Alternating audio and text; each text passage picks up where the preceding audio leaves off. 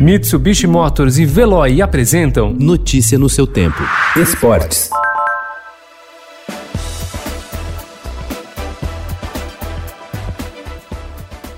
Como ocorreu na corrida de abertura da temporada 2020 da Fórmula 1 semana passada, o GP da Estíria foi marcado ontem por novos protestos antirracistas. O primeiro deles antes da largada. A prova em Spielberg, na Áustria, contou com pilotos de joelho, mais uma vez sob a liderança do inglês Lewis Hamilton. Vencedor da corrida, o único piloto negro da história da Fórmula 1 afirmou que não há prazo para o fim dos protestos na categoria e que ele vai continuar buscando a igualdade das pessoas pessoas no mundo. Uh, racism is here, going to be here for probably longer than our time here, and people of color who are subject to racism don't have time to take a moment to protest and that be it. We've got to continue to push for equality and, and really continue to raise awareness. Lewis foi um dos cidadãos ingleses que foram às ruas em Londres se manifestar após a morte do americano George Floyd.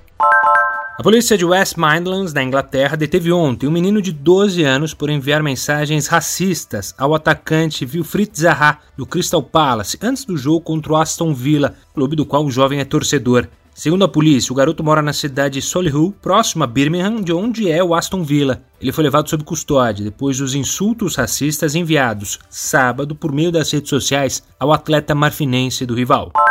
Uma vez Flamengo, sempre Flamengo,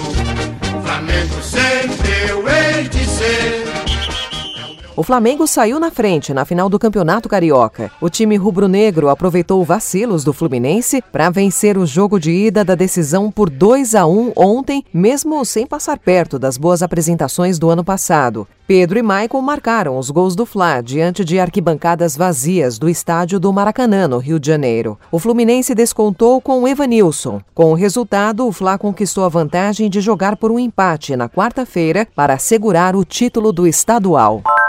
À l'entrée de la surface, Neymar O Paris Saint-Germain fez ontem sua primeira partida após a paralisação por quatro meses do futebol na França por causa da pandemia. Em amistoso, a equipe goleou por 9 a 0 Le Havre, time da segunda divisão francesa. Neymar marcou duas vezes. O amistoso contou com cerca de 5 mil torcedores na casa do rival. A presença de público foi permitida pelas autoridades de saúde da França. Notícia no seu tempo. Oferecimento Mitsubishi Motors. Apoio Veloy. Fique em casa. Passe sem filas com o Veloy depois.